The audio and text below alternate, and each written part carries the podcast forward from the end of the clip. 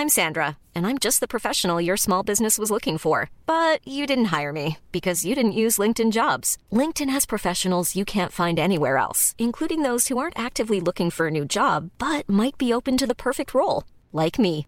In a given month, over 70% of LinkedIn users don't visit other leading job sites. So if you're not looking on LinkedIn, you'll miss out on great candidates like Sandra. Start hiring professionals like a professional. Post your free job on linkedin.com/people today.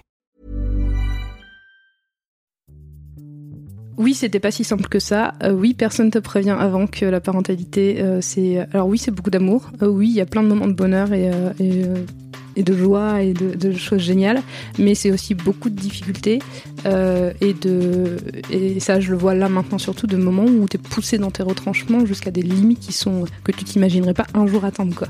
Et, euh, et ça, personne te prévient que ça va être douloureux, que ça va te remettre, faire remettre en question tout le temps. Exécuté par qui? Fabrice Florent. Bonjour, bonsoir, bon après-midi à toi et bienvenue dans ce nouvel épisode d'Histoire de Daronne, le podcast où un mardi sur deux, à partir de 6h du matin, je donne la parole à une mère pour lui faire causer de son expérience de la maternité sous tous les angles. Je suis Fabrice Florent, dans la vie je produis des podcasts d'interviews et de discussions et je crée des contenus. Si tu aimes cet épisode, va donc écouter la bande-annonce pour en découvrir plus sur moi et mes autres contenus. N'oublie pas de t'abonner sur ton appli de podcast préféré, de mettre un cool commentaire et 5 étoiles au podcast sur Apple Podcast par exemple et également sur Spotify et de partager cet épisode autour de toi s'il t'a plu. C'est le meilleur moyen de m'aider si tu aimes mon travail. Tu peux aussi retrouver plus de liens pour rejoindre ma communauté sur Discord, me suivre sur les différentes plateformes et réseaux sociaux ou me contacter dans les notes de cet épisode. Voilà, il suffit d'aller voir les notes. Un grand merci d'avance et bonne écoute.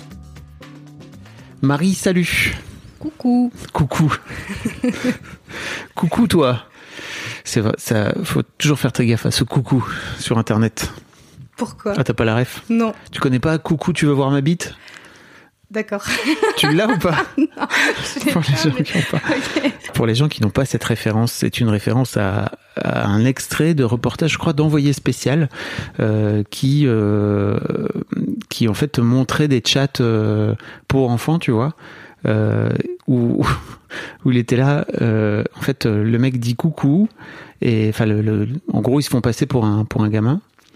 Coucou et en fait, euh, là, la voix offrait bon, coucou. Tu veux voir ma bite Voilà. et c'est devenu un truc sur Ouais, Internet, je quoi. crois que je pourrais plus jamais dire coucou de la Bah même maintenant, tu peux, maintenant. si tu me dis coucou comme ça, tu vois, je me dis oh, putain, coucou, tu veux voir ma bite. Enfin, moi, c'est toujours un peu, c'est devenu. Enfin voilà, si vous tapez dans dans Google coucou, tu veux voir ma bite, normalement, vous allez voir cet extrait de reportage. Et on commence cet épisode avec beaucoup de culture internet. Euh, bienvenue Marie. Merci beaucoup. Bon Marie, il va falloir que tu parles bien dans ton micro. Oui. Très bien. Euh, Marie, est-ce que tu peux te, te présenter pour commencer? Oui. Oui. Euh, je sais jamais quoi répondre à ces questions. Bon, pas Euh, j'ai- tu eh as? ben, ouais, 31 ans, bientôt 32. Euh, je suis professeur de français en arrêt maladie depuis un petit moment et j'essaye de voir où j'ai envie d'aller et d'avancer euh, pas à pas dans ma vie professionnelle. Ok. Je suis aussi maman de deux enfants qui, ont, qui vont bientôt avoir euh, 5 ans et 3 ans cet été-là. Voilà, j'habite en Bretagne. Est-ce que l'arrêt maladie a à voir d'une manière ou d'une autre avec, euh, je sais pas, un changement de vie, une trentaine, euh, une trentaine arrivée qui nécessiterait peut-être euh, une volonté de, de, de reconversion ou quoi que ce soit d'autre? Ouais, il y a eu un, genre un, un méga virage euh, à 180. sur l'aile Ouais, ouais. Alors, je cherche le, tu sais, avec la voiture genre sur deux roues quoi. Je j'ai pas le mot là tout de suite, mais euh, Euh, un déra- euh, un dérapage contrôlé, enfin ou Je pas contrôlé du coup, mais Oui, voilà, t'as un peu l'image Sur en deux roues. Voilà, c'est ça. je crois qu'on l'a tous l'image. Et euh, où je pense que ça a vraiment, en fait, euh, ça a vraiment commencé. euh, du coup, le burn-out a, a commencé avec la parentalité, donc il y a 4-5 ans, et euh, ça s'est cristallisé vraiment au moment de la séparation avec du, du père des enfants, et du coup le déménagement, le fait que je me dise que ben non, en fait, j'avais pas envie de faire ce métier-là, que je l'ai fait pour des raisons qui étaient le couple, la famille.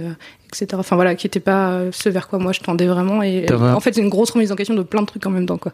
T'as pas fait ce métier C'était un peu, c'était un peu par défaut? Oui, euh, oui et non. J'aime la littérature. Euh, J'aime enseigner. J'aime les ados. Euh, mais j'ai- j'aime pas euh, la manière dont on demande d'enseigner dans l'éducation nationale. Oui, c'est ça. Le C'est pas, cadre, en fait, c'est pas parce que t'aimes transmettre la littérature à des ados que t'es forcément, Ou la langue française, enfin, l'expliquer, mais c'est juste, t'es censé devenir, censé devenir être prof. Il y a plein Ouais. d'autres façons de transmettre la Oui. littérature à des ados. oui, à la base, je suis animatrice socioculturelle. euh, Voilà. donc j'essaye de revenir vers quelque chose de plus euh, éducation populaire. L'éducation populaire. Mm, C'est ça qu'on appelle euh, tout le travail des éducateurs ou animateurs dans les assos, maisons de quartier, euh, tout, ce qui touche pas à l'éducation formelle en fait. Je savais pas que ça avait ce Ah terme-là. Ok. Euh, donc tu vois, tu disais, t'as deux enfants qui ont, Euh, Titouan, il va avoir 5 ans en juillet et Anaël, euh, 3 ans en août. d'accord. Donc ils sont petits. Oui. Tu viens de dire aussi un truc qui était très fort, qui a dit que, où t'as dit en fait le burn-out a commencé avec la parentalité, donc la maternité. Oui. Euh, ok. Euh, et ça aujourd'hui, tu es en train de te dépatouiller avec tout ça euh, pour faire en sorte de de revenir à une vie. hmm, Enfin, je sais pas, qu'on pourrait peut-être qualifier plus proche de ce que tu de ce que t'es toi, c'est ça? Oui, oui, avec laquelle je suis en je serai en adéquation davantage. ouais. De Ouais, qui tu es Oui. Ok. C'est un long travail. Bon, oui, on va en parler. Merci pour cette euh, pour cette mise en situation. Euh, la première question que je voudrais te poser, c'est comment t'en es venu à vouloir devenir maman? Euh, ben, très tôt en fait, euh, je crois que je devais avoir 15 ans. Ma mère gardait des, était assistante, assistante maternelle à ce moment-là. Elle a, elle a fait quelques années, je pense 5-6 ans. Et, et j'adorais m'occuper des petits. Euh, vraiment, euh, c'était. euh, j'ai- toujours été quelqu'un de très maternel dans les groupes de copains et tout. On m'appelait souvent la maman. Et, et c'est vrai qu'à ce moment-là, enfin, genre pendant mes vacances scolaires, je me levais à 7 heures du matin pour être là quand les, les jumeaux arrivaient, pour être, pouvoir donner le bib et tout. Enfin, voilà, c'était. les faisais pas- jumeaux- quand les les ju- jumeaux que ma mère gardait, qui étaient Ok. tout petits. Et du coup, effectivement, oui, pardon, j'ai pas contextualisé, mais Ta mère ouais. assistante maternelle, donc Et elle gardait des jumeaux, voilà, c'est c'est ça ça, ouais, ouais.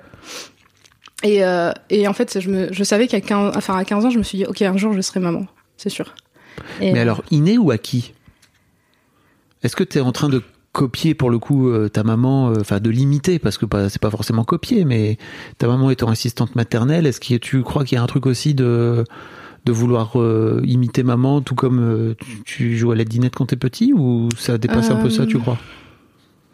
Je sais pas. Je pense pas que ça soit de l'inné parce que euh, parce que parce que de fait euh, devenir parent c'est pas on- on- c'est pas acquis. C'est enfin c'est quelque chose qu'on acquiert en apprenant. Ouais. Je veux dire c'est c'est pas c'est pas là euh, comme ça ça tombe pas du ciel. Mais l'envie l'envie d'être parent, enfin d'avoir des enfants. Euh, après, pour moi, ça vient aussi chercher des réponses à des blessures euh, qui, euh, voilà, où là, je vois avec le recul maintenant, mais à l'époque, euh, on n'a pas conscience de ça quand on C'est est pour ado. ça que je te pose la Ah question. oui. mais à ce moment-là, pour moi, c'est euh, euh, c'est une, enfin, c'est une évidence. Mais effectivement, avec le recul là que j'ai maintenant en tant que maman et en tant que euh, personne qui travaille sur euh, sur moi-même euh, avec la thérapie, euh, je vois que c'était une réponse à bah, du coup une blessure d'abandon. ouais. Et avec un besoin de, de oui, bah, avec un besoin de sans doute de je sais pas comment de lien euh, Ok. très fort et d'amour, de transmission d'amour. La blessure d'abandon, pour remettre un peu de contexte, c'est ces fameuses cinq blessures de l'âme là de, de Lise Bour- Bourbeau, Bourdeau, Bourbeau, euh, pardon, je sais plus. euh, qui qui explique qu'il y a euh, en gros cinq blessures euh, par lesquelles on est tous plus ou moins affectés en tant qu'être humain, parfois une ou deux, parfois la totale. À des échelles différentes. Voilà, de plein de façons. Abandon, rejet, humiliation, injustice Trahison. et trahison. Je l'ai, trahison. Et en fait, c'est très marrant parce que j'ai un peu l'impression que la façon dont tu le dis parfois aux gens, tu sens vraiment en fonction de la façon dont ils réagissent instinctivement en termes de corps, si tu veux, il y a vraiment un truc qui fait ah, qui se brandit. Et là, tu vois, t'as as tilté sur trahison. Je sais pas si c'est si non, parce que j'étais en train de lister dans ma tête et je voyais si. Euh, donc, ok, donc blessure d'abandon et peut-être pour toi une façon comme une autre de bah, de régler aussi euh, ce truc-là, enfin, en tout cas de la. Manière inconsciente, ouais, Oui. c'était un. Ouais, c'est ça, je pense, un Ok. pansement. Je sais Oui. pas si c'est le bon mot, mais. euh, Mais ouais, Oui, une façon peu- comme une autre de, de la de guérir. quoi. ouais, ouais. Ok. Euh, comment ça se passe plus concrètement Un jour, j'imagine que tu rencontres euh, un gars avec euh, qui potentiellement tu peux faire des enfants? Même s'il y a aujourd'hui d'autres façons de faire des enfants. Mais disons que la façon la plus courante reste encore celle-ci pour l'instant. quoi. Euh, ouais. Euh, ouais, bah ouais, en fait, à 22 ans, euh, je rencontre l'homme qui va devenir le père de, mes enfants. Euh, on s'installe assez vite ensemble, euh, parce que ça se passe bien, parce que voilà, on, s'entend. Enfin voilà, la relation de couple euh, se met bien en place. Et. Et en fait, on a fait les choses euh, relativement euh, dans les schémas familiaux dans lesquels on a grandi, donc euh, avec quelques années de vie commune, mariage, et puis bah en fait, mais un moment où à moi, à la limite, j'aurais presque été prête à, me dire, euh, c'est pas grave si l'enfant il vient avant le mariage. En fait, c'était, c'était, il y a un, moment où c'était devenu viscéral. En fait, c'était presque douloureux cette volonté d'être mère. Et effectivement, après le mariage, j'ai arrêté la pilule euh, genre tout de suite, et puis euh, deux mois après, euh, bim, on s'est dit on essaye et ça a marché tout, de suite. T'imagines bien que tu peux pas me dire que c'était douloureux et viscéral sans que je te demande pourquoi? bah oui. Et euh, c'était une très bonne question. Parce que je ne sais pas. C'est pas quelque chose que j'ai encore trop élucidé. Je sais pas si vraiment il y a une question. Je, je sais pas, parce qu'il y a eu des questionnements hormonaux ou des choses comme ça. Il y a un moment où ça. Ok. Euh, ou si vraiment euh, il y avait une volonté très forte, ou peut-être que la blessure était très. euh, là, c'est des choses que j'essaye de, auxquelles j'essaye de réfléchir là maintenant, euh, était peut-être encore plus. Enfin, très. T'as pas, pas comblé tes- ta blessure d'une manière ou d'une autre par le couple, par exemple, parce que ça pourrait être un, truc, tu vois? Euh, non. J'ai- Il y a eu d'autres trucs Ok. été, euh, corré- sur lesquels. Enfin, que le couple est venu, euh, est venu euh, travailler, guérir. Euh, mais ça, non, parce que, parce que sinon, j'imagine que ça aurait pas été un besoin aussi fort. Euh, et euh, j'arrive parce que je suis en train d'imaginer mon psy en train d'écouter ce que je suis en train de raconter. Madame Benoît Bonjour. Ouais. Enchanté. Et euh, il pop souvent des fois dans ma tête. euh, euh, je l'entends me dire. euh, Enfin bref, je l'imagine. Et, euh, et, et bref. euh, et ouais, c'était. Enfin, j'avais ce- cette envie de sent- à la fois de, de, de devenir mère et de sentir la vie à l'intérieur de moi, de vivre cette expérience-là. euh, euh, C'est vraiment un truc de. Tu sais, moi, en tant que gars, c'est vraiment un truc de fou. Hein, Oui, tu vois, parce que je me dis que c'est vraiment.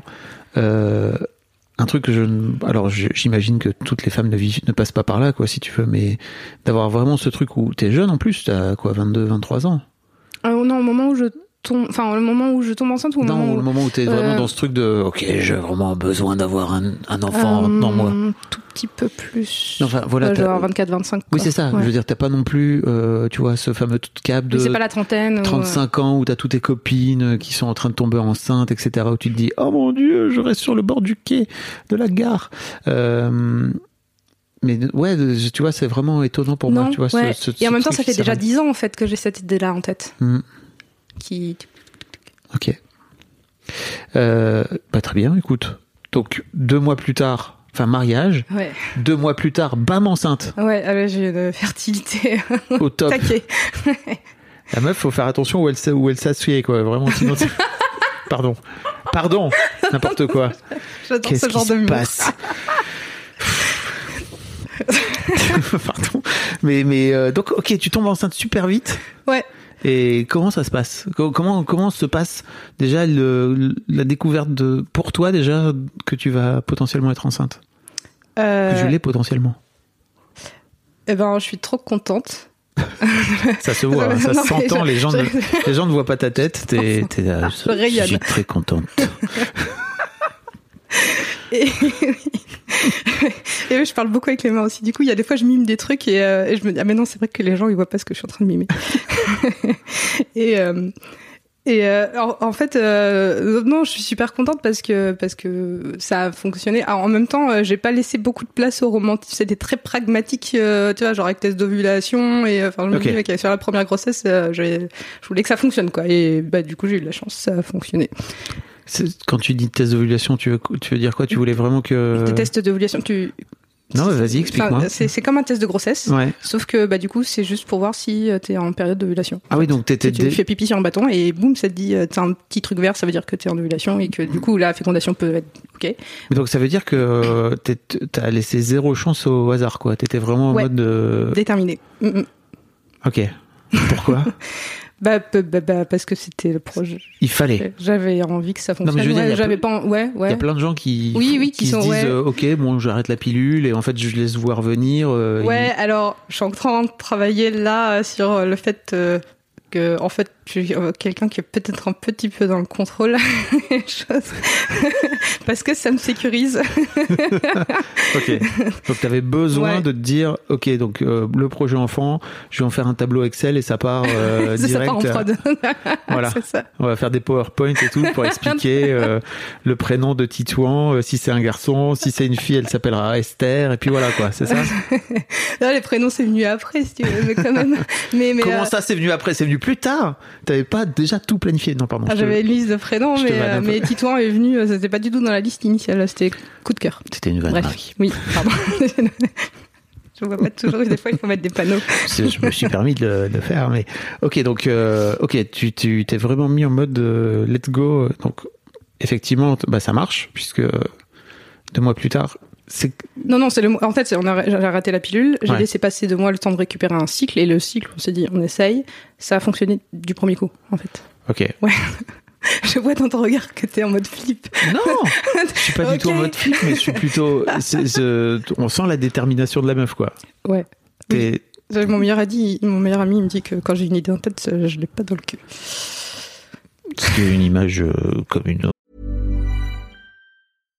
If you're looking for plump lips that last, you need to know about Juvederm lip fillers. With Juvederm Volbella XC and Juvederm Ultra XC, your lip look, whether it's subtle or bold, can last up to one full year with optimal treatment and no additional maintenance. Find a licensed specialist and see if it's right for you at juvederm.com today. That's J U V E D E R M.com. Add fullness to lips in adults over 21 with Juvederm Volbella XC or Juvederm Ultra XC. Do not use if you have severe allergies or a history of severe allergic reactions, or if you're allergic to lidocaine or the proteins used in Juvederm. Tell your doctor if you have a history of scarring or taking medicines that decrease the body's immune response or that can prolong bleeding. Common side effects include injection site redness, swelling, pain, tenderness, firmness, lumps, bumps, bruising, discoloration, or itching. As with all fillers, there's a rare risk of unintentional injection into a blood vessel, which can cause vision abnormalities, blindness, stroke, temporary scabs, or scarring. For full important safety information, visit juvederm.com. Hiring for your small business? If you're not looking for professionals on LinkedIn, you're looking in the wrong place. That's like looking for your car keys in a fish tank. LinkedIn helps you hire professionals you can't find anywhere else, even those who aren't actively searching for a new job but might be open to the perfect role. In a given month, over 70% of LinkedIn users don't even visit other leading job sites. So start looking in the right place. With LinkedIn, you can hire professionals like a professional. Post your free job on linkedin.com/people slash people today. Autre, tout à fait, qui se laisse entendre. Euh, très bien. Comment ça se passe quand, euh, quand t'apprends que tu vas être enceinte? Pour toi, c'est juste, ok, la première case euh, du, du tableau doute. Excel est cochée. En fait, je m'en doutais à- avant. Euh, parce que j'ai eu des nausées assez vite et euh, j'avais mal, j'avais super mal en bas du ventre. Euh, et j'ai fait une première prise de sang qui était négative. Mais je me suis dit, c'est quand même bizarre. Et puis j'ai attendu un peu et j'ai fait un test de grossesse qui à ce moment-là était positif. Du coup, c'était le matin au réveil. J'ai été voir mon mari, enfin mon ex-mari maintenant, qui enfin qui est en train de se réveiller en lui disant il va être. Et, euh, et du coup, il était trop content aussi, il a fait un gros câlin et, euh, et voilà. C'était euh, ce qui a été très difficile, c'était de pas le dire trop vite à tout le monde. Pour moi, c'était super dur. En plus, il y a des potes, ils le savaient parce que, en fait, j'en parlais tout le temps avant. Et puis d'un coup, pouf, j'ai arrêté d'en parler. Du coup, ils se sont Ah oui. ok. Voilà. Tu- Tu serais un piètre agent secret. hein, Ah c'est oui, une catastrophe. Ok. Utilité d'un 33 tonnes, tu vois. Un coup d'un seul après. Non. J'en ai toujours parlé, maintenant j'en parle plus. Voilà, voilà. Euh, très bien. Comment se passe cette grossesse? Bah, relativement bien, parce que, alors, l'année de préparation de mon CAPES, donc, euh, ouais, Ah, première année de master avec euh, tout le concours à préparer et tout, donc, euh, oui, regarde. tu, te, te- tu aimes te faciliter la vie, c'est Oui. ça? Oui, oui, oui, oui, j'ai préparé ma licence, euh, ma, ma L3 de lettres, je l'ai faite en faisant mon mariage, ma L2 de lettres, euh, je l'ai fait en me faisant ma L3 de sciences de l'éducation, enfin, voilà, Ok. j'aime bien, Charles. T'as pas, euh, pour- en tant que meuf hyper organisée et qui adore les, les tableaux Excel, tu t'es pas dit, ok, bah je vais d'abord euh, passer le CAPES, tu vois, cocher cette case-là entre guillemets Non. avant de passer à la, à la... Bah non, parce que il y a un truc, mais que je savais pas à cette époque-là, qui s'appelle le TDAH, Hmm. qui fait que je pense. Euh, Est-ce que tu peux expliquer ce que c'est que le ouais, pardon, parce je que développe le trouble de l'attention et de l'hyperactivité. Ça peut être, moi j'ai les deux. On peut être que l'attention ou l'hyperactivité ou combiné. Moi j'ai les deux. Jackpot. Et euh, et du coup, qui fait que alors, euh, je crois que c'est dans le développement neurologique du cerveau, il y a un il y a un truc qui se fait pas normalement, qui fait qu'on c'est la dopamine, je crois, comme euh, euh, Si tu le crois, je te dis. Si tu le dis, je te crois, si c'est en dopamine ou sérotonine, j'ai un, un trou, un, un trou de mémoire. Mais bref, euh, qui- qui se développe, Une qu'on- hormone qui ouais, se qu'on développe secrète pas. pas pareil et, euh, et qui fait qu'il y a certaines fonctions cognitives qui sont affectées par ça. Et euh, dont euh, le besoin de voir les choses tout de suite, l'impulsivité. Euh, et qui fait que l'attente est très, très, très difficile. Euh, et surtout sur des projets comme ça qui sont très. Et, euh, et en fait, euh, ou en allant très vite, en me projetant déjà, euh, euh, pour moi, l'attente, elle. Elle est euh, J'arrive pas à voir le. Le bénéfice de l'attente et euh, sur des choses aussi lointaines en fait. Et euh, euh, comme rendre un projet sur un an genre le mémoire euh, pff, moi je le fais je mon mémoire de M2 je l'ai fait enceinte de 8 mois de ma deuxième à un mois avant de, de le rendre quoi. Alors j'ai fait que ça sur mon ballon de grossesse pendant, l'ordi pendant un mois mais parce que il y a besoin d'une échéance assez rapprochée pour que- D'accord. Et donc, pour le coup, pour la grossesse, du coup pour la grossesse c'est chiant. C'est 9 mois. Oh là là. ouais bon en même temps il y avait le CAPES hein, donc euh, il y avait de quoi bosser C'est pour ça que t'as fait tes enfants en même temps, tu crois? Non, je sais pas, c'est parce que c'est arrivé en concomitance en fait et que Ok. bah mon ex-mari lui, il avait un boulot que enfin voilà, il y avait pas de enfin en termes Enfin, il y avait une pas- sécurité. Non non non, bien sûr. tu, tu, tu te rajoutes un peu des cailloux dans, dans le Mon sac, à dos, quoi, en faisant ça. Non Ouais, je, ouais, je, je pense que sur le moment, je me suis pas Ok. je me suis pas enfin, je me suis pas rendu compte de je me dis oh, ça va, je peux le faire et euh, D'accord. voilà. Et du coup, ça a fonctionné, mais c'est vrai. Euh, et en fait, euh, ça a été, c'est juste genre le premier et le quatrième mois où j'ai eu beaucoup de fatigue. Euh, et, euh, et sur la fin, où j'avoue qu'aller passer les oraux à 7 mois et demi de grossesse alors qu'il fait 32 degrés, et que t'as les bas de contention parce que t'as les jambes qui gonflent de volume, euh, c'était un peu hardcore. Euh, et qu'après, on a fait, il y a eu 15 jours de travaux dans l'appart et que j'en pouvais plus de la poussière partout parce que ponçage des murs et tout. Et, et j'ai fait euh, à la fin des 15 jours j'ai fait ok j'en ai marre. J'ai fait 3 heures de ménage dans l'appart euh, le lendemain contraction forcément. Mm, mm. et euh, du coup j'ai là 34 semaines. Donc j'étais un mois et demi avant terme donc c'était beaucoup trop tôt. Donc j'ai été 15 jours sur le canapé. J'avais pas le droit de bouger. C'était dur. Et après ça s'était calmé. Et en fait j'ai quand même accouché à 36 semaines. Donc un mois avant terme Et euh, à la base, on était parti sur un projet de naissance physiologique avec une maison de naissance qui a euh, à Rennes et euh, dans une clinique à Rennes. Et puis bah là, du coup, comme c'était un peu un peu trop tôt, euh, j'ai dû faire un accouchement pas physiologique, enfin Un peu plus Monitoré- classique, monitoré, ouais. hospitalisé, quoi. Ouais. Donc voilà, du coup la grossesse, mais les premiers, les premières petites bulles qui qu'on sent à l'intérieur du ventre quand on commence à sentir les premiers mouvements, euh, ces petits mouvements. euh, et puis c'est marrant parce que je, je mettais ma tête ma main d'un côté, pouf, je sentais la tête qui venait. Et puis en selon, enfin voilà, toute cette communication in pour moi, elle était vraiment, euh, euh, c'est ce qui, c'est ce qui vraiment m'a manqué le plus euh, après. Euh, c'est Ok. c'est vraiment le sentir euh, sauf sur la fin où il prend tellement de place que dans Oui, les côtes l'estomac Oui, il finit par prendre de- toute la place. Rendez-moi mon, rendez-moi l'intégralité de mes entrailles, s'il vous plaît. Parce que je pourrais retrouver de la place là-dedans. mon estomac il aimerait bien un petit peu plus de place s'il vous plaît Ok. mais euh, mais voilà du coup euh, Et ça, c'était vraiment, vraiment des chouettes moments. Le, le pire, je pense, c'est les. Parce que je- comme je suis un peu maso, j'ai fait des fins de grossesse en été. Et euh, avec des canicules à ce moment-là. Et du coup, euh, j'avoue que les, les, les jambes qui gonflent, c'est l'enfer, quoi. T'avais Enfin. pas calculé ça dans ton tableau Excel? Parce que tu, tu vois, c'était, il fallait que Alors- ça soit maintenant. Ouais, oui. Et- Enfin, je sais pas, je te, je Non, te non, non, un euh, peu, mais. Il y avait aussi euh, une histoire de. euh, idéalement avant septembre, parce que. Parce que les. Les histoires de Mutation. de mutation et Mm. tout, de points, C'est de con, machin. hein, mais euh, de- c'est très pragmatique aussi, parce qu'il y a un moment donné où.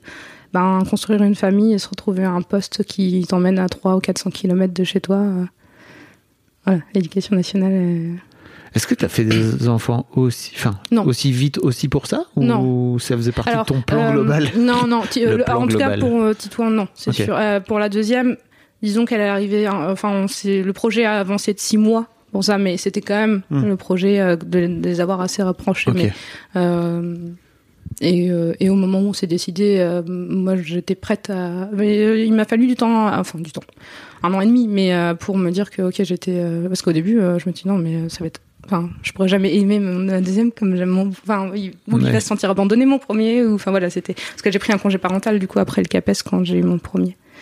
Et euh, parce que à trois mois, je, m'étais- je me sentais pas du tout capable de reprendre le M2 en le laissant euh, autant et euh, il était tout petit et puis bah du coup j'avais arrêté, enfin j'avais pas arrêté l'allaitement mais on commençait le mixte et en fait ça me manquait trop et enfin voilà. T'as dit beaucoup trop de choses, mais ok. Euh, je voudrais revenir, je voudrais revenir à comment s'est passé l'accouchement, Mhm. ton premier accouchement. Ah, euh, eh ben écoute, je crois que j'ai commencé à avoir des contractions le mercredi dans l'après-midi à la maison, donc en étant euh, en- avant terme. Le merc- j'avais des potes à manger le mercredi soir. Donc, J'ai quand même fait à manger dans la- dans l'après-midi, Mhm. ils sont venus manger, et puis comme ça passait toujours pas, et que c'était assez régulier et assez- un peu douloureux quand même, euh, on a fini par aller aux, aux urgences euh, euh, gynéco à, à la clinique où j'étais inscrite pour l'accouchement. Et euh, j'avais le col un peu ouvert, donc ils m'ont dit bah, on va vous garder en fait, et puis euh, un, un mois avant, euh, ça va quoi. Et en fait, donc du jusqu'au toute la nuit du mercredi, j'avais des contractions toutes les 8 minutes. Donc impossible de dormir, Ce évidemment. qui est pas mal. Mm. Et, et, Et en fait, tes contractions, elles servent à rien. et c'était euh, un faux travail. Enfin, Ah. c'était du faux- c'est-à-dire que euh, le col était un peu ouvert, mais à il, était resté bloqué à 3 quoi. Et euh, ça ne bougeait pas. Donc j'ai tout fait un ballon, le bain, marcher. J'en pouvais plus. J'étais fatiguée. J'en avais marre d'avoir des contractions. Je tiens à écouter mal. pour les gens qui sont pas au courant, c'est qu'en fait les contractions servent normalement à Ah. Ouvrir le col de l'utérus. Et si vous avez des contractions qui n'ouvrent pas le, col de l'utérus, c'est juste, ça sert à rien quoi. Ça fait mal et ça sert à rien. Normalement, c'est fait pour censé faire le fameux travail, n'est-ce pas? Ouais. Là, ça travaille pas du tout. Voilà, donc j'ai essayé d'écouter de la musique en faisant des petits ronds sur mon ballon, en essayant de souffler à chaque contraction. Puis après, il fallait que je fasse des temps de monitoring pour voir si le cœur du bébé tenait le rythme, etc. Enfin, et euh, donc le lendemain matin, euh, parce que euh, comme à la base le projet de naissance c'était sans, sans péri, Oui. euh, mon ex euh, m'a dit euh, allez on, on essaye. Euh, on essaye, comment ça, on essaye, t'es mignon, je voudrais bien t'y voir, toi. Et sur le moment, je me suis dit, allez, c'est vrai que c'était le projet. euh, Enfin, c'était dans les moments de douleur, c'est aussi, euh, c'était aussi son rôle d'essayer de rappeler ce qu'on avait prévu et voir si euh, essayer des fois de pousser parce que sur le moment et puis après coup, on est content de l'avoir fait quand même, etc. Donc, euh, Bah, je pense que c'était sa posture à lui. Euh, c'est ce pourquoi. venir dire, bah, Ouais, souviens- de venir là en soutien euh, et en mode rappelle-toi, euh, je sais que là c'est pas facile, mais euh, c'est ce que t'avais envie, etc., etc. Entre la théorie et la pratique, Voilà. il y a un monde. C'est un peu ça. Et Parce que j'avoue que le lendemain matin, j'avais pas dormi. J'avais des contractions depuis presque 24 heures. Elle est venue me voir en me disant Ah bah non, le col il est toujours à 3. J'ai fondu en larmes. J'ai dit Moi j'en peux plus là. Et euh, lui il était là Allez, on tient encore la matinée. Allez, pas toujours pas de péridurale. Et toi, t'es là. C'est. C'est moi qui suis en train de C'est crever. ça. Donc, je- donc on a été marcher. Voilà. Je- ne pouvait plus. On a quand même été marcher. Ok. Et euh, et il y a un moment donné où dans la matinée, ils sont venus me dire qu'en fait, euh, sur une prise de sang, j'avais marqueur inflammatoire qui augmentait un peu. Donc il y avait un risque d'infection, donc ils allaient me déclencher. Là, j'ai dit, ok, mais avant, je veux la péri. Parce qu'il faut savoir que le déclenchement, du coup, il balance une petite dose d'ocytocine, qui est une hormone euh, qui... euh, enclenche les contractions, sauf que du coup, ça arrive très vite, très fort. Et donc, le corps, il a pas eu le temps de se préparer. Donc, déjà que les contractions, ça fait mal, mais quand c'est déclenché, ça fait encore plus mal. Donc, je dis, ouais, mais là, moi, j'en veux plus, j'ai plus la force, là. Euh, donc, du coup, euh, effectivement, j'ai eu la, la, la péri à- le, le jeudi midi. Et après, euh, bah, j'ai pu dormir par tranche de 20 minutes et euh, dois arriver le soir. Euh, en fin de journée, euh, ça a été bah, pour le coup, ça s'est vraiment très bien passé. C'est un petit machin de 2,4 kg et 44 cm. Oui. Euh, Comme une lettre à la peine, non, je déconne. ça, ça, ça- ça veut dire c'est sorti tout seul. À ce point-là, J'ai poussé trois fois et pouf. c'est vrai Ouais, quelque chose du genre. Ouais, ouais. D'accord. Et, euh, voilà, je l'ai pris sur moi tout de suite et euh, ça, c'était trop cool. La première rencontre, c'est magique. Hein. Euh, petit machin qui est sur toi. Et, et en fait, c'est.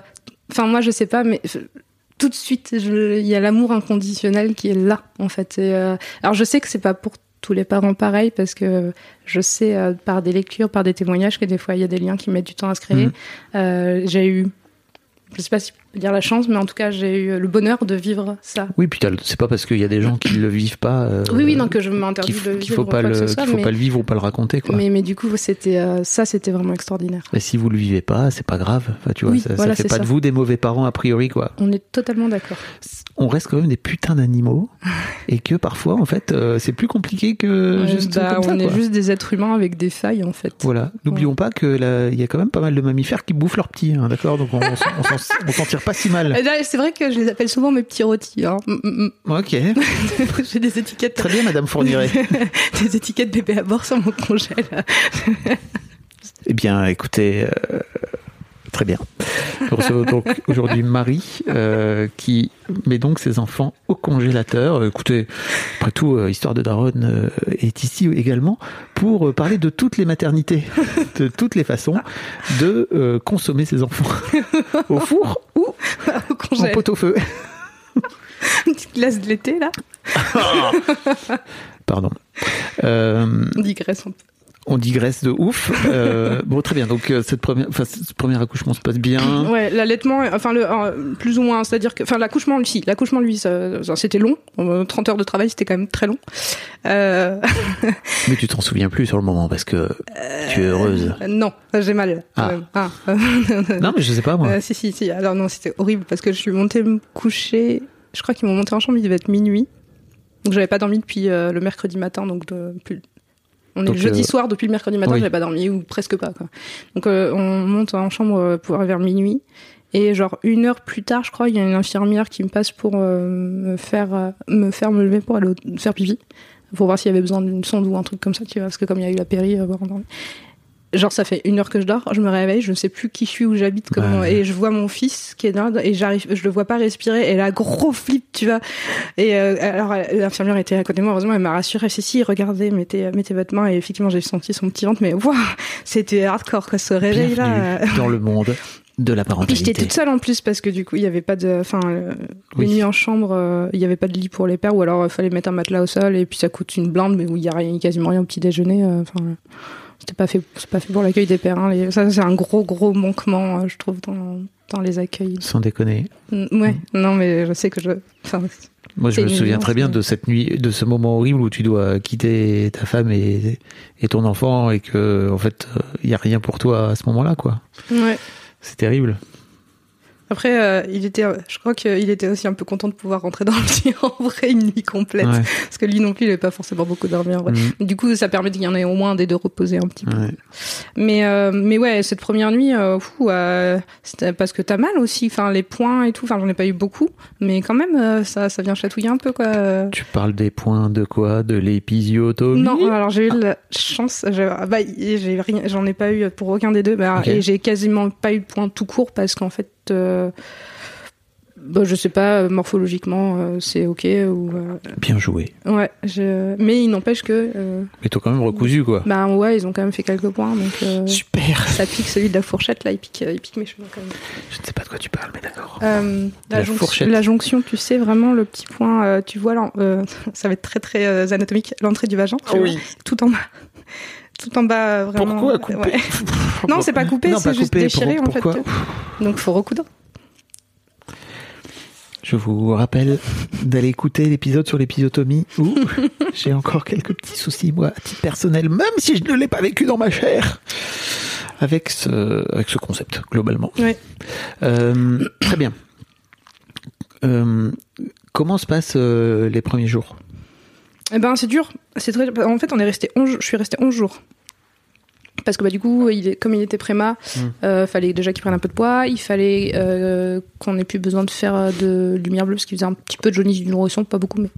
Et surtout, il fallait qu'il arrive à téter en respirant en même temps. Parce que ce petit bonhomme, le truc au début, c'est qu'il faisait manger, manger, manger, manger, manger, manger. Il oubliait de respirer, donc il devenait tout bleu, mais il désaturait. Et euh, bah du coup, euh, et puis bah moi, l'allaitement a mis un peu de temps à se lancer. euh, bah, alors pour le coup, l'allaitement c'était un projet qui, était vraiment très important pour moi et que pour lequel j'ai persévéré. Ça a mis trois, je dirais en tout cinq semaines à vraiment bien se mettre en place où j'ai galéré. Et euh, et j'ai eu mal, enfin la montée de lait, j'ai eu de la fièvre, j'ai passé 24 heures avec les seins euh, énormes et où on pouvait rien poser dessus tellement ça me faisait mal. là. Ouais, parce que j'ai eu une infection un petit peu en même temps, je pense, qui fait que voilà, c'était. Ouais, et du coup lui il venait téter sur ça, qui est- ou sur mes seins qui étaient déjà ultra sensibles. Ouais, c'était, je- c'était presque à pleurer, tu vois, les premiers, les premiers quelle jours. hein. joie, putain. Ouais. Après, en vrai, une fois que c'était en place, euh, j'étais trop heureuse que ça fonctionne et euh, c'était des, des purs moments. Mais c'est vrai que sur Mais le début, c'est c'est dur, quoi. ah bah sur le début, si t'es pas prêt, pas, pas déter, euh, ouais, faut s'accrocher en fait. Hein. Et surtout, est-ce qu'il y a des gens qui te disent euh, non, mais en fait, là, t'es en train d'en chier, mais t'inquiète, ça va s'améliorer, quoi Parce que pour moi, c'est vraiment ce truc de ok, est-ce que ça va durer comme ça? Est-ce que c'est ça le, concept de l'allaitement? Euh, oui et non, bah, disons que j'avais euh, autour de moi des amis qui étaient déjà mamans, donc je savais euh, qu'il y a un moment où. Alors je savais pas que c'était aussi galère, mais je savais qu'après, voilà, j'avais vu les mamans l'été, ça se passait très bien. Et du coup, je me doutais qu'il y a un moment où voilà, c'était ça allait se réguler. Mais c'est vrai que pendant quelques quelques temps, euh, ouais. et euh, tu vas voir, c'est encore pire pour euh, pour le deuxième. Et euh, et là, et ouais, et, puis le fait de de pas trouver, enfin d'avoir peur de pas faire la bonne. Puis c'est nouveau, tout est nouveau parce que Mhm. c'est le premier. Et et, et puis t'as des soignants, t'as des équipes, alors qui sont chouettes, mais quand t'as 15 000 avis différents qui viennent, qui te disent plein de trucs. Enfin, Mhm. jamais la même chose d'une personne à l'autre et euh, à la fin tu t'es perdu. Tu sais plus, euh, tu sais plus ce qui est, euh, que- comment il faut faire, si tu fais bien, si tu fais pas bien, si voilà, si tu prends un risque pour ton enfant ou pas. Et et au final, au, au bout de 11 jours, quand on pouvait quitter la mater, euh, euh, à la fois j'étais contente parce que j'avais, j'en avais marre, et à la fois j'étais flippée parce que bah c'était un peu, c'était devenu un cocon un peu sécurisant et se dire rentrer chez soi et de pas avoir de de repères et de gens sur, enfin. euh, s'il y avait un problème ou quoi, euh, j'étais pas forcément hyper sereine de rentrer à la maison en fait au début. Ah ouais? Ouais.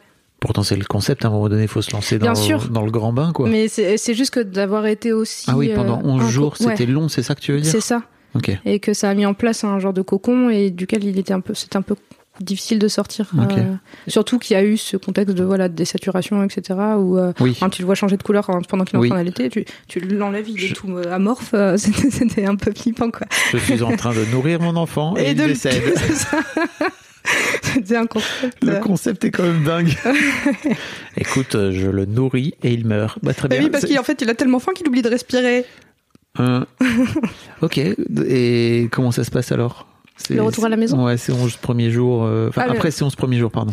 Euh, et bah plutôt bien. Euh, Finalement, tu t'en sors. ouais, ouais, ouais, ça va. Beaucoup de fatigue forcément, mais parce que les nuits, tout ça, et et beaucoup de réveils pour voir s'il respire toujours. Et enfin, Ah ouais? bah oui, ouais, ouais, j'étais pas mal euh, flippée de la mort subie du nourrisson, je crois. Euh, mais euh, Ah ouais, de- donc tu, mais tu te réveillais pour la nuit random pour voir un petit peu comment s'il allait, s'il était en train de Bah, mourir. euh, je me ré- je mettais pas des réveils hein, mais euh, de moi-même des fois je me réveillais et je mettais juste une main et je voyais que ça allait du coup pouf je me rendormais alors après euh, en vrai vu qu'il se réveillait au début assez régulièrement j'avais pas trop le temps de me réveiller entre les réveils Oui, c'est ça. La nature est bien faite. et euh, Ok. mais ouais et bon après voilà la mise en place de des repères enfin de trouver un équilibre de fonctionnement euh, euh, et puis en plus on est parti euh, à un mariage dans Massif Central donc 6 heures de route. Mon fils avait six semaines. Oui. Sur un pic de croissance. Ah oui, mais pareil, les pics de croissance, on m'avait pas prévenu hein, au début. C'est quoi? Tu sais pas ce que c'est Si, je tu- sais bah ce oui, que il faut que je l'explique. Euh, euh, quand on allait, les pics de croissance, c'est des, des moments où en fait ça fait plateau. Donc il y a une, euh, pendant le pic de croissance, le, le lait, la nature est bien faite, s'adapte aux besoins euh, de l'enfant. Euh, donc pendant 24 heures, l'enfant va beaucoup, beaucoup, beaucoup téter pour euh, dire attention, j'ai besoin de plus d'un lait différent. Et le lait va s'adapter, donc après il va y avoir un plateau, et puis d'un moment un pic de croissance, et du coup ça arrive à 3 jours, 6 jours, 9 jours, et pareil, euh, semaines, 3, 3 semaines, 6 semaines, 9 semaines. Et après on dit 3, 6 et 9 mois, mais en vrai moi je les ai pas vus euh, passer ce- ceux-là. Euh, J'ai surtout vu passer euh, ceux des premiers jours et ceux des 3 et 6 semaines. Mhm. Où là, euh, effectivement, c'est 24 heures ou 48 heures avec l'enfant quasiment accroché au sein, parce que c'est, ça peut être presque toutes les heures, quoi. Et quand tu sais pas, au début, t'es euh, mais pourquoi il tète toutes les heures? Qu'est-ce qui se passe? Il a faim. Comment ça se fait? Et, Mais euh, tu sais, par rapport à ce truc où tu me disais euh, que tu voulais devenir maman depuis, depuis que tu avais 15 ans, etc., il n'y a pas un truc euh, chez toi aussi qui se déclenche de façon assez naturelle de désormais je suis maman et j'embrasse complètement cette mission qui est mienne? Dans, J'ai l'impression de t'avoir perdu. J'ai fait une tête chelou dans ces heures. J'ai juste débloqué. Elle était pas claire ma question? Sais, Euh, comme tu me disais en fait que depuis que. Oui, oui. Tu vois Euh, bah, bah, c'est- euh, je pense je- je- En fait, c'est le lien d'amour inconditionnel qui est là.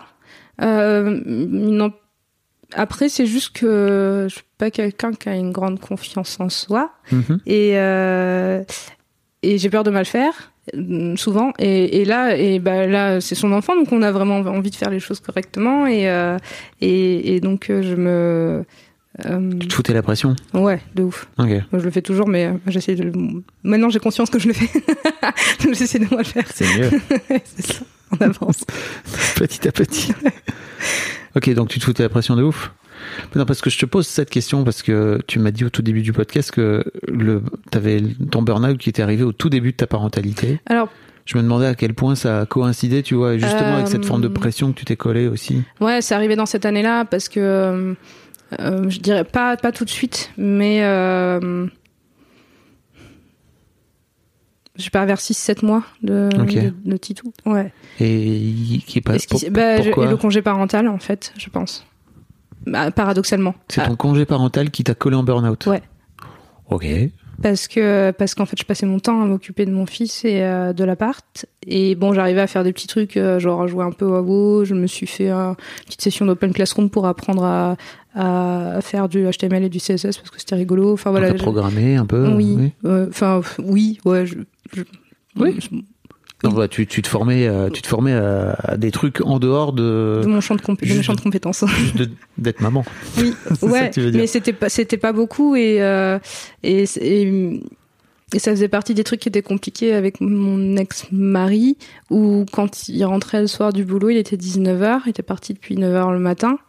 Euh, moi, j'avais qu'une envie, c'était de lui coller mon fils dans les bras, de pouvoir faire autre chose, pouvoir prendre une douche sans qu'il pleure à côté, parce que des fois c'était ça. En fait, j'étais obligée de le foutre dans le transat, dans la salle de bain à côté de moi, et bah de l'écouter pleurer les cinq minutes où je prenais ma douche, parce Mhm. que il y a un moment donné où j'avais besoin de me laver, quoi.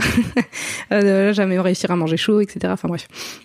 Et euh, et euh, et de pas forcément avoir la tête à jeter toutes les couches, etc.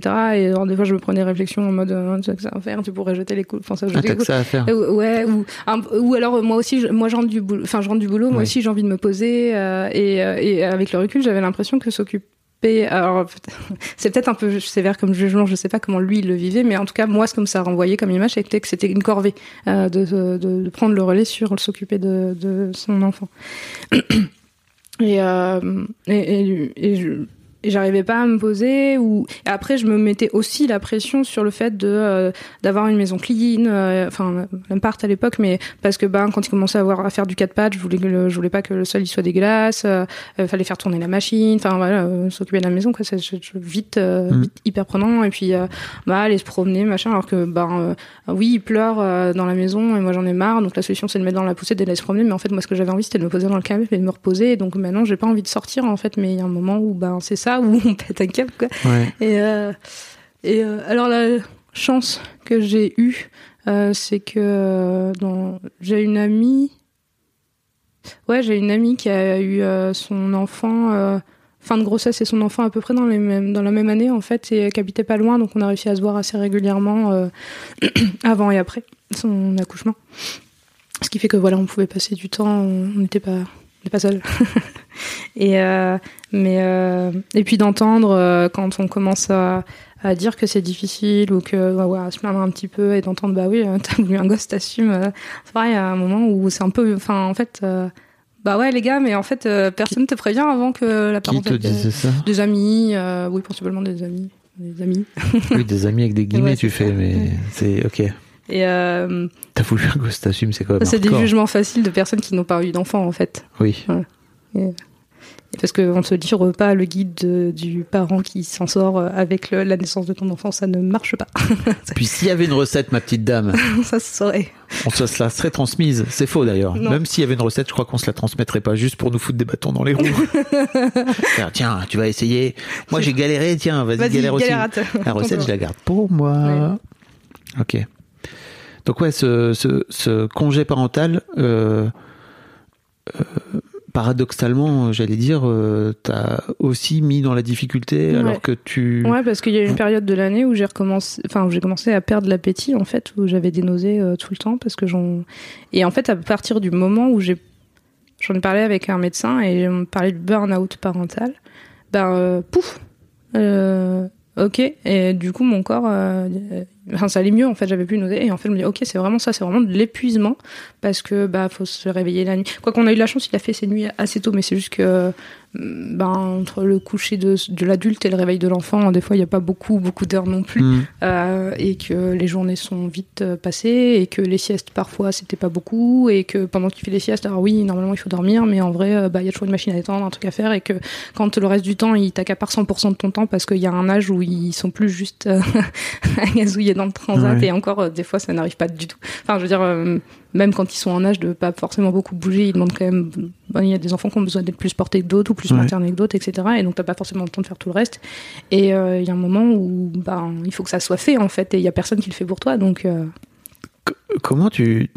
Comment, euh, en fait, je suis en train, tu vois, de me demander par rapport à la petite Marie de 15 ans qui se levait à 7 heures du mat pour donner le biberon aux petits, aux petits jumeaux, etc. Bon, qui pour le coup étaient pas ses enfants. Euh, et la Marie de un peu plus vieille, quoi, tu vois, peut-être 10, 10, 12 piges plus tard. Euh, il y a une forme de désillusion pour toi par rapport à, par rapport à tout ça, sans pour autant dire que, je sais pas si c'est il y a une forme de regret, mais c'est, dur à ce moment-là pour toi. Tu te dis, oh putain, Fidalbo, c'était pas si simple que ça. alors non. Euh, Alors euh, il y a deux choses.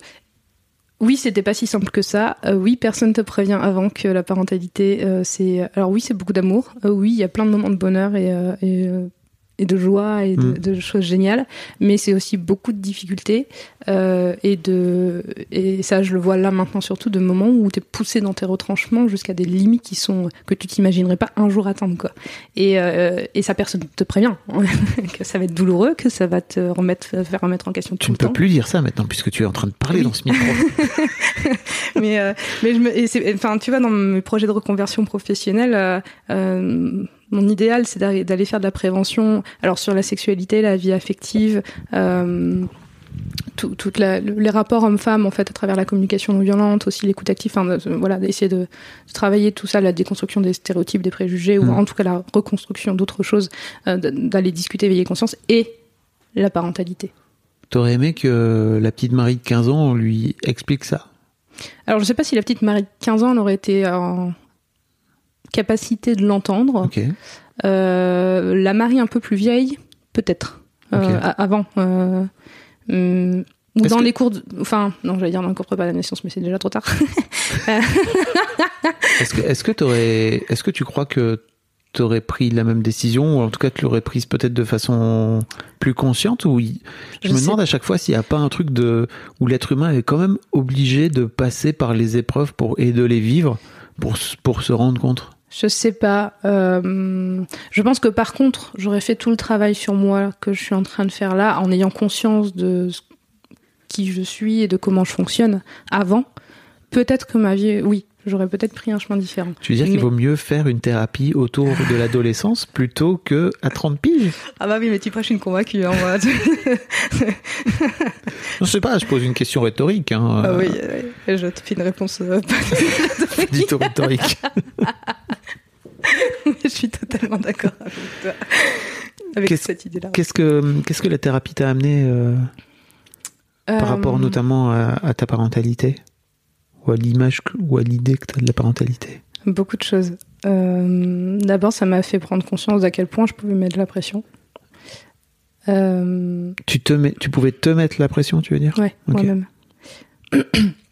parce que par volonté de bien faire pour mon enfant, parce que de la manière dont elle a été éduquée, parce que la pression sociale aussi, parce que parce que on- je crois qu'on en a parlé, mais l'image des, des mères euh, dans, dans la société, euh, la mère parfaite, machin, tout ça.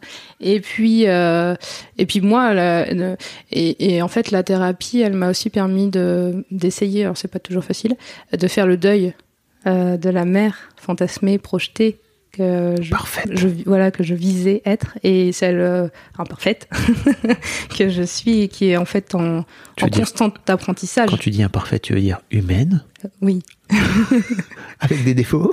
Oui. Ok. et euh, et, euh, et ça c'est le plus gros travail, euh, je pense, de travail de lâcher prise en fait et d'acceptation euh, de De quoi? de la personne qu'on est, du parent qu'on est et euh, du et du fait aussi que l'enfant a besoin qu'on fasse des erreurs en tant que parent pour se construire. Oh là là, c'est vraiment besoin que tu m'en parles, hein, parce que pour moi, euh, je croyais vraiment qu'il fallait qu'on soit des parents parfaits afin que nos enfants deviennent des enfants Parfait, parfaits. voilà, c'est ça. Ouais, non. Et Tu peux m'en parler? De quoi? Bah De ça, justement, tu Euh, vois, du fait que tes, en- tes enfants ont besoin que tu fasses des erreurs en tant que parent. Mais euh, je crois que c'est parce que ça a quelque chose de sécurisant aussi pour eux de voir que on est humain, du coup, et que eux s'ils font des erreurs, bah, c'est normal et que c'est comme ça qu'on apprend et euh, que et en tant que parent, si on fait une erreur et qu'on la verbalise et qu'on demande pardon parce qu'on a fait une erreur, ben c'est ok et du coup ça leur apprend aussi par mimétisme à faire la même chose. Quand mes enfants euh, il y a un moment donné où en fin de journée, je suis fatiguée, euh, avec j'ai une hypersensibilité au bruit euh, qui fait que mon seuil de patience est beaucoup moins haut que d'habitude. Et euh, bah, des fois, je peux me fâcher euh, parce que là, j'en peux plus du bruit. Et, euh, et je me rends compte après coup que ben c'est pas leur faute en fait, c'est de mon fait et que eux, ils ont juste fait leur rôle d'enfant qui joue en fin de journée, qui décharge après une journée d'école et de nounou où ils sont rentrés à la maison. Et euh, si je me suis fâchée trop fort et que je vois que bah, ça les a heurtés, ben euh, je vais vers eux et je leur explique que bah voilà maman elle était fatiguée et que euh, elle supportait voilà et qu'il y a eu elle aurait pas dû crier si fort Tu après. t'excuses? Oui je leur demande pardon. Comment ça? Ouais. C'est possible en tant que parent Non, mais c'est et cool. des fois et des fois il y a mon il y a mon fils qui me dit non maman je veux pas. Tu, tu m'as fait trop de peine je suis trop triste je m'en vais et il change de pièce. Et il me snob. Classe. voilà. Excellente euh, Oui. remise à Titouan je t'aime tu sais excellente remise à sa place de la daronne. total. ça arrivait un soir comme ça, il m'a nommé tout le repas, on était tous les deux. Puis il prenait, il, regardait un livre en mangeant, on aura rien à foutre de sa mère. Puis à la fin quand même, euh, il est venu sur, euh, je me suis dit bon, bah au moins il, 5 Alors, piges, c'est ça pas encore, bientôt, ouais. Ouais, mais t'es bien barré. Vivement l'impression- l'adolescence. Ah oui, j'ai déjà l'impression parfois dans sa, euh, il sait, il sait lire. Là. Ouais. Et euh, je me dis, et dans ses réflexions, et j'ai déjà l'impression, enfin, je, je me dis, il y a des fois, en fait, il va vite, euh, et, et j'ai l'impression d'avoir un ado, des fois, dans sa réflexion. Bon, alors, ça reste un enfant de 5 ans quand même, mais Oui. euh, dans ses réflexions ou dans sa manière d'être, je me dis, ouh, je pense qu'il y a des moments où ça va être compliqué. C'est cool qu'il s'autorise à venir dire en fait là tu m'as tu m'as blessé, ça dégage quoi, oui, tu vois. mais en fait, c'est ça. Et en fait, à la fois, c'est difficile à vivre de se faire jeter par son enfant, et en même temps, je me dis, ok, j'ai réussi à mettre en, en place un cadre suffisamment sécurisant pour que lui, il soit en confiance de dire qu'il va pas être rejeté, abandonné, euh, parce qu'il me dit que je l'ai, qu'il est fâché et qu'il veut pas me parler, et que quand il est prêt à revenir et à me dire, euh, maman, je suis plus fâché, on peut faire un câlin, ok, Waouh. ouais. Tu veux dire que t'es en train de euh, alors si, oui, il y a j'ai une de choses question. qui découlent de ça. oui. Euh, t'as, t'as, t'as- t'as de la blessure de rejet aussi ou pas toi? Ouais. Ok. Comment tu vis le fait que ton enfant à ce moment-là te rejette? Ton enfant de même pas 5 ans te dise Écoute maman, je dégage. Euh, bah forcément, ça sert un peu le cœur et en même temps, en fait, il y a un mélange de, de mais j'ai envie de te faire un câlin moi, et de fierté de me dire ok, il est capable de verbaliser ses émotions et son état sans se rouler par terre en me jetant des jouets à la tronche quoi. Mhm. Donc je suis plutôt fière de- d'avoir réussi à, à permettre, à lui permettre de, de faire ça, même si ça peut être pas facile. Après là, ça reste un petit temps, il est petit. Je pense que peut-être s'il fait la même chose à l'adolescence de manière un peu plus forte ou plus longue, ça sera peut-être un peu plus compliqué à gérer. Mais euh, je sais qu'on, en fait, Franchement, c'est un bon entraînement. Hein. bah oui. Après, je sais que on s'aime en fait et que ben ça n'empêche pas. euh, ça au contraire, euh, plutôt une belle preuve d'amour euh, de pouvoir euh, faire ça, De pouvoir. de pouvoir avoir cet espace-là, Oui. en sachant qu'on peut se retrouver après parce que voilà, ça arrive. euh, Ok. qu'on- bah, c'est aussi ça les erreurs de. Enfin, ça, ça blesse, ça peut blesser les erreurs et c'est ok de d'avoir le temps de digérer la blessure. Quoi. Et ça, c'est un truc que t'as appris grâce à la thérapie, j'imagine. Oui, et à mes lectures aussi beaucoup, aux échanges que j'ai pu avoir. euh, ta formidable communauté. Ou Ok. avec euh, l'autre le podcast aussi. Enfin, Ouais. Vous avez un podcast. ouais. Euh, ok. T'es séparé maintenant? Ouais. Ouais, ouais, ça Tu fait, veux- tu veux ça parler- fait, tu ça fait deux ans. euh, La vie de maman, de maman célibataire en garde alternée. Ouais. Euh, en fait, je, je sais pas si tu veux. euh, sur l'arrivée du deuxième, euh, il y a une grosse marche aussi. euh, parce que avoir un enfant, c'est déjà compliqué. Avoir deux enfants qui ont deux ans d'écart, avec. du coup, c'était. J'ai fait mon année de M2, donc enceinte de ma deuxième, avec mon fils, qui avait deux ans. avec deux à mi-temps en établissement scolaire, à mi-temps en, en cours, et euh, enfin en formation, Arrêtez tout et le en même temps, mémoire. Marie, franchement. Et du coup, effectivement, après, j'ai accouché de ma fille. Il y a eu. euh, alors, j'ai repris le travail. euh, à- à- alors, j'ai réussi à reprendre. Elle avait 6 mois, donc euh, j'avais pu faire un allaitement exclusif quasiment jusqu'au bout. Donc, ça, j'étais contente. Et puis, j'ai allaité 21 mois. La, deuxième, j'étais, c'était vraiment chouette. Et, euh, et pour le coup, alors, ah a un truc qu'on ne dit pas aussi, c'est que plus. Enfin, plus d'un enfant, entre guillemets. Plus d'un enfant, plus les premiers jours d'allaitement, ils sont ga- galères parce qu'en fait, euh, l'allaitement, ça fait des tranchées, c'est ce qu'on appelle des tranchées. C'est-à-dire que ça sécrète, ça sécrète une hormone qui fait que ton utérus euh, se remet plus vite en place, donc ça fait des douleurs de contraction. Du coup, les premiers jours après l'accouchement, euh, bah, l'allaitement fait que tu as des contractions qui remettent ton utérus en place, donc ça fait super mal. Et plus t'as d'enfants, enfin plus t'as d'enfants et plus c'est fort et parce que ça va de plus en plus vite et du coup plus ça fait mal quoi. Donc ça c'est pareil, on te le dit pas avant. Là, ah, ok, super.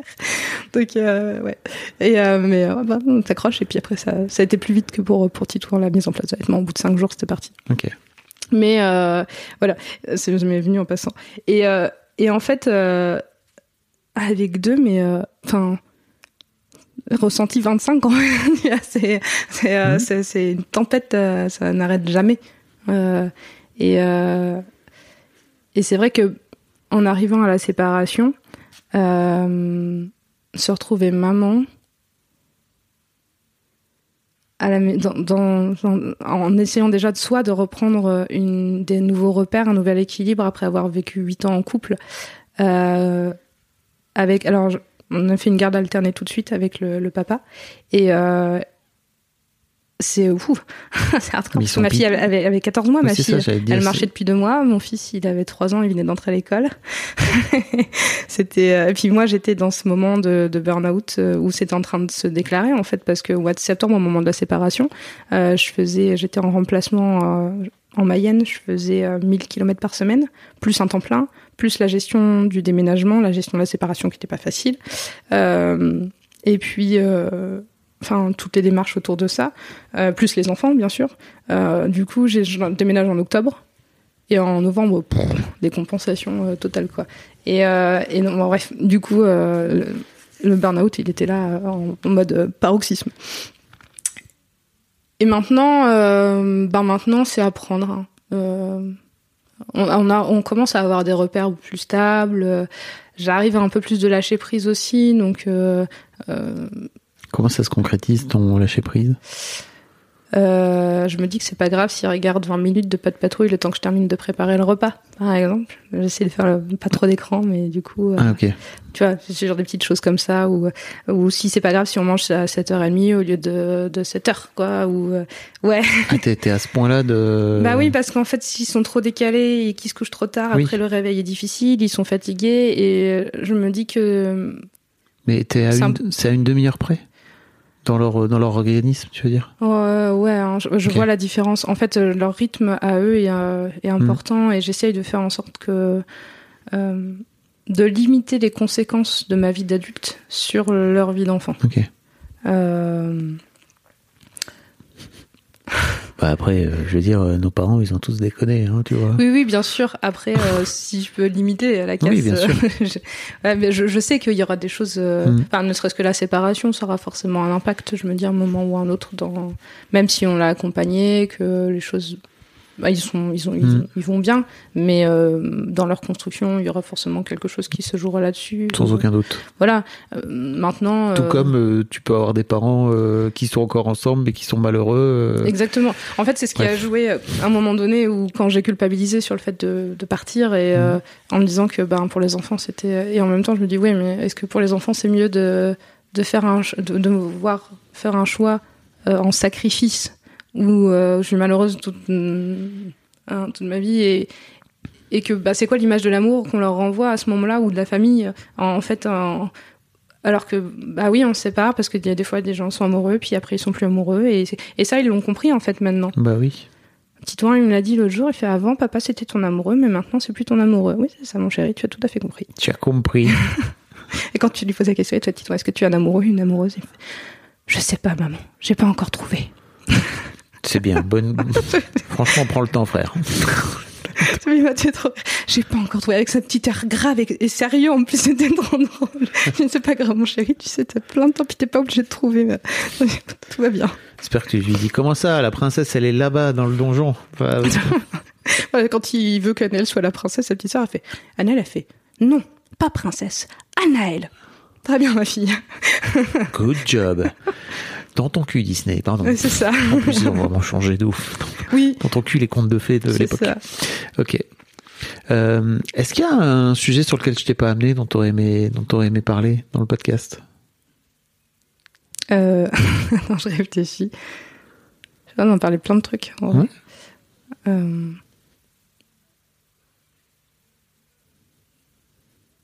Non, je sais pas, je pense qu'on a vraiment parlé plein. Si, peut-être la difficulté en étant, euh, en étant parent TDAH, d'avoir quasiment certainement des enfants aussi Ah bon? TDAH, parce que par génétique, et puis je vois bien Bizarrement. comment ils sont. euh, La pomme ne Ouais, tombe jamais ça. trop loin de même l'arbre. si on me dit ouais, faut pas vouloir mettre des étiquettes, gna gna gna. Bah oui, mais après en même temps, je vois comment ils fonctionnent, je, je sais. euh, et, euh, et je suis quasiment certaine que le jour où on les fait, un- des tests, un diagnostic qui tombe quoi.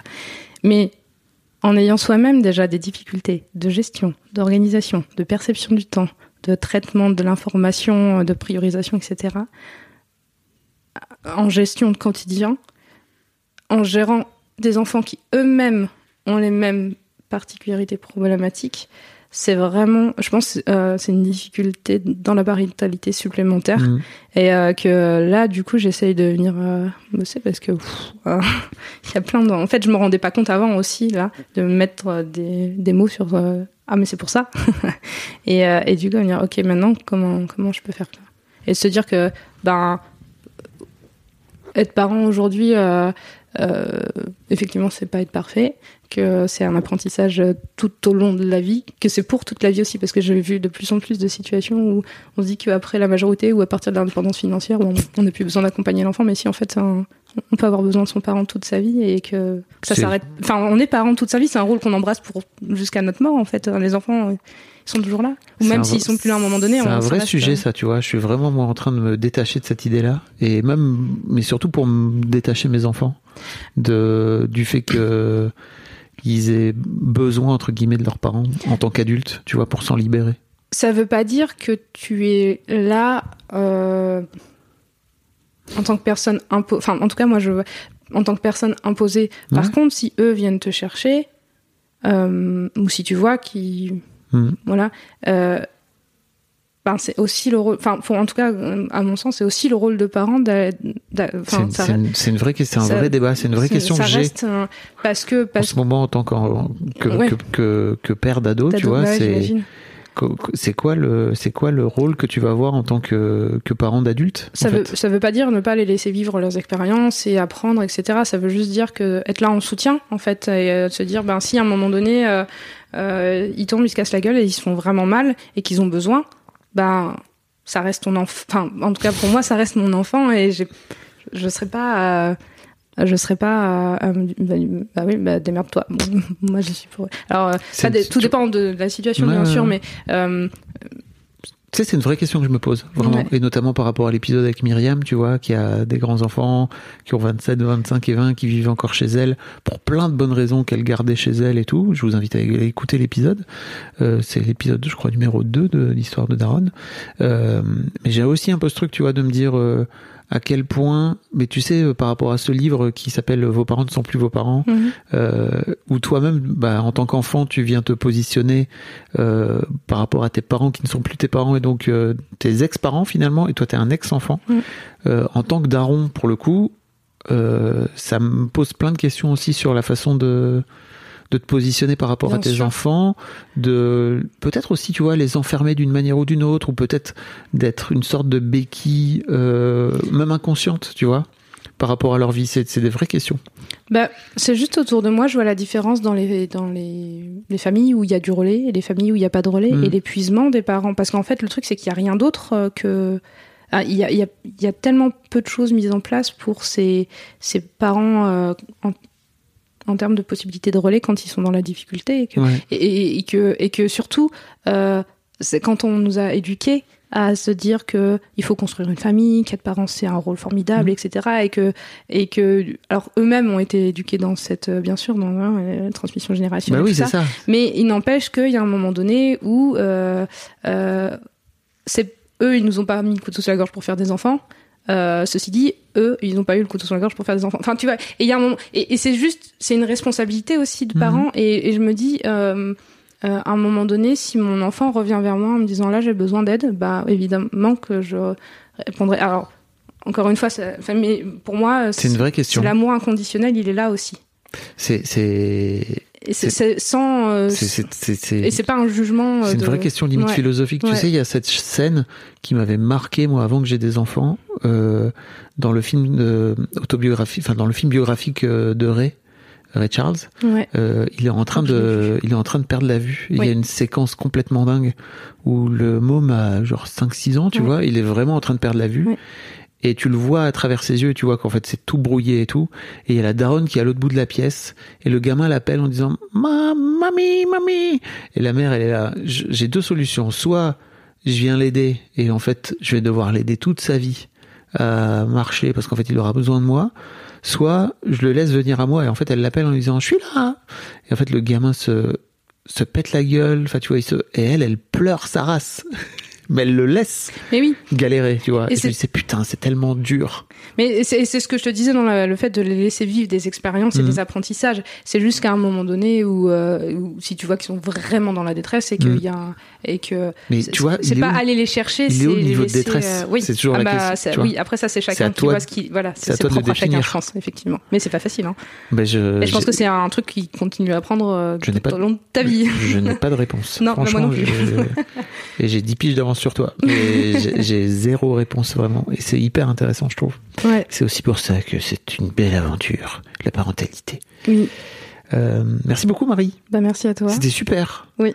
Et puis bon, euh, bon courage plaisir. pour euh, Merci beaucoup. la thérapie, tout ça, tout ça. Non, franchement. Un grand merci d'avoir écouté jusqu'au bout cet épisode. Si tu as une histoire à me raconter, tu peux m'envoyer un mail. Tu retrouveras toutes les informations dans les notes de cet épisode. Si le podcast t'a intéressé, n'hésite pas à le partager sur tes réseaux sociaux et n'oublie pas de me taguer sur @fabflorent, c'est mon compte Insta, histoire que je puisse te voir. Tu peux aussi écrire directement à mon invité. Il arrive parfois que je partage son compte Insta dans les notes de l'épisode. Ça lui fera à tous les coups un grand plaisir. Merci beaucoup et encore pour ta fidélité. Et en attendant le prochain épisode, je te souhaite une belle vie.